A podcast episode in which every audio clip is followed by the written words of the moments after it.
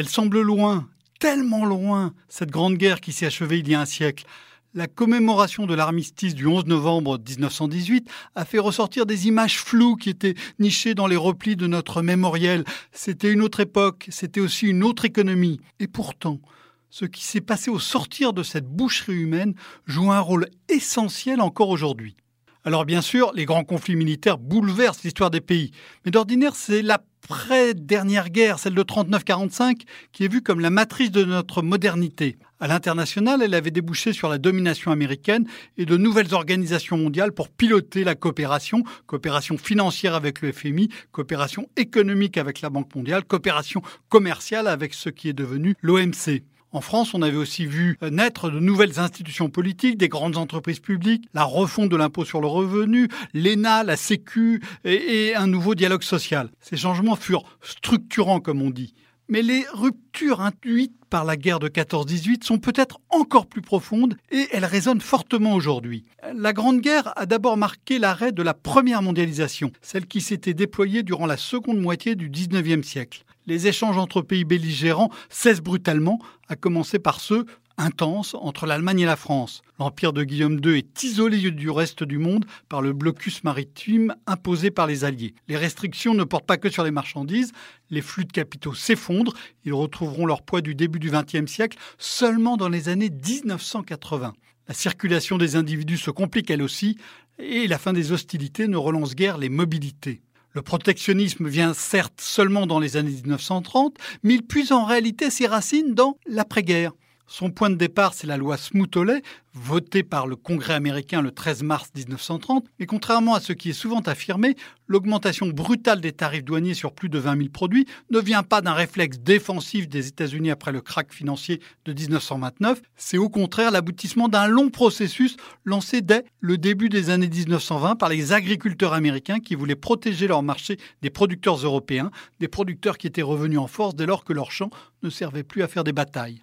La Première Guerre mondiale a donc créé la première occasion de tester à grande échelle démondialisation et protectionnisme. Leurs effets économiques furent désastreux, mais il s'agissait de décisions politiques, non économiques, comme aujourd'hui d'ailleurs dans la guerre commerciale que lance l'Amérique de Donald Trump. La deuxième rupture profonde de la guerre de 14-18 porte, elle, sur le rôle de la puissance publique.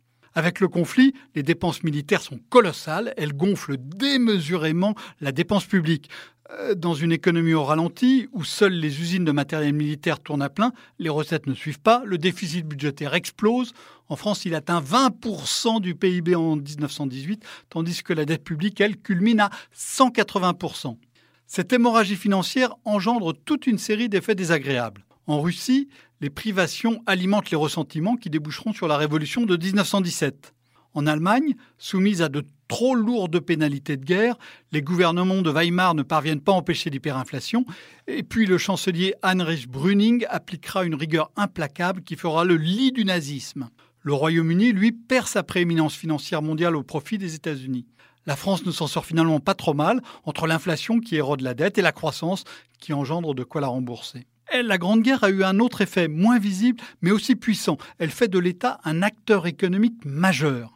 Si la dépense publique pesait moins de 10% du PIB dans la France de 1912, elle approche 30% en 1920 et cette part n'est jamais redescendue. À partir des années 1920, la puissance publique guide l'industrie pour qu'elle soit en état de produire des avions, des véhicules militaires pour le prochain conflit.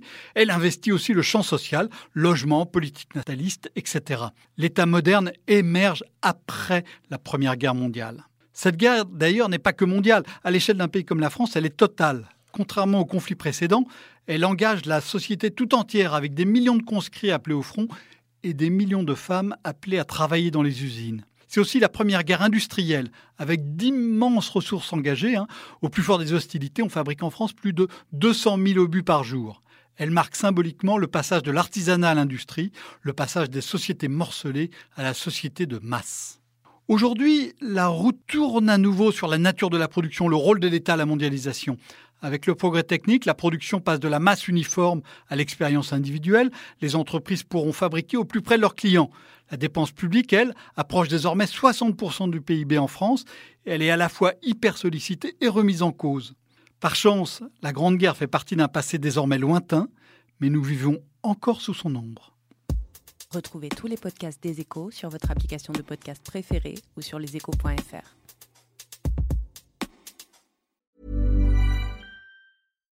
When you make decisions for your company, you look for the no-brainers. And if you have a lot of mailing to do, stamps.com is the ultimate no-brainer. It streamlines your processes to make your business more efficient, which makes you less busy.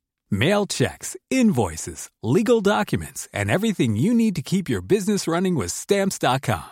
Seamlessly connect with every major marketplace and shopping cart. Schedule package pickups and see your cheapest and fastest shipping options from different carriers. With rates up to 89% off USPS and UPS rates. And with the Stamps.com mobile app, you can take care of mailing and shipping wherever you are. Make the same no-brainer decision as over 1 million other businesses with stamps.com. Sign up with code program for a 4-week trial plus free postage and a free digital scale. No long-term commitments or contracts. That's stamps.com. Code program.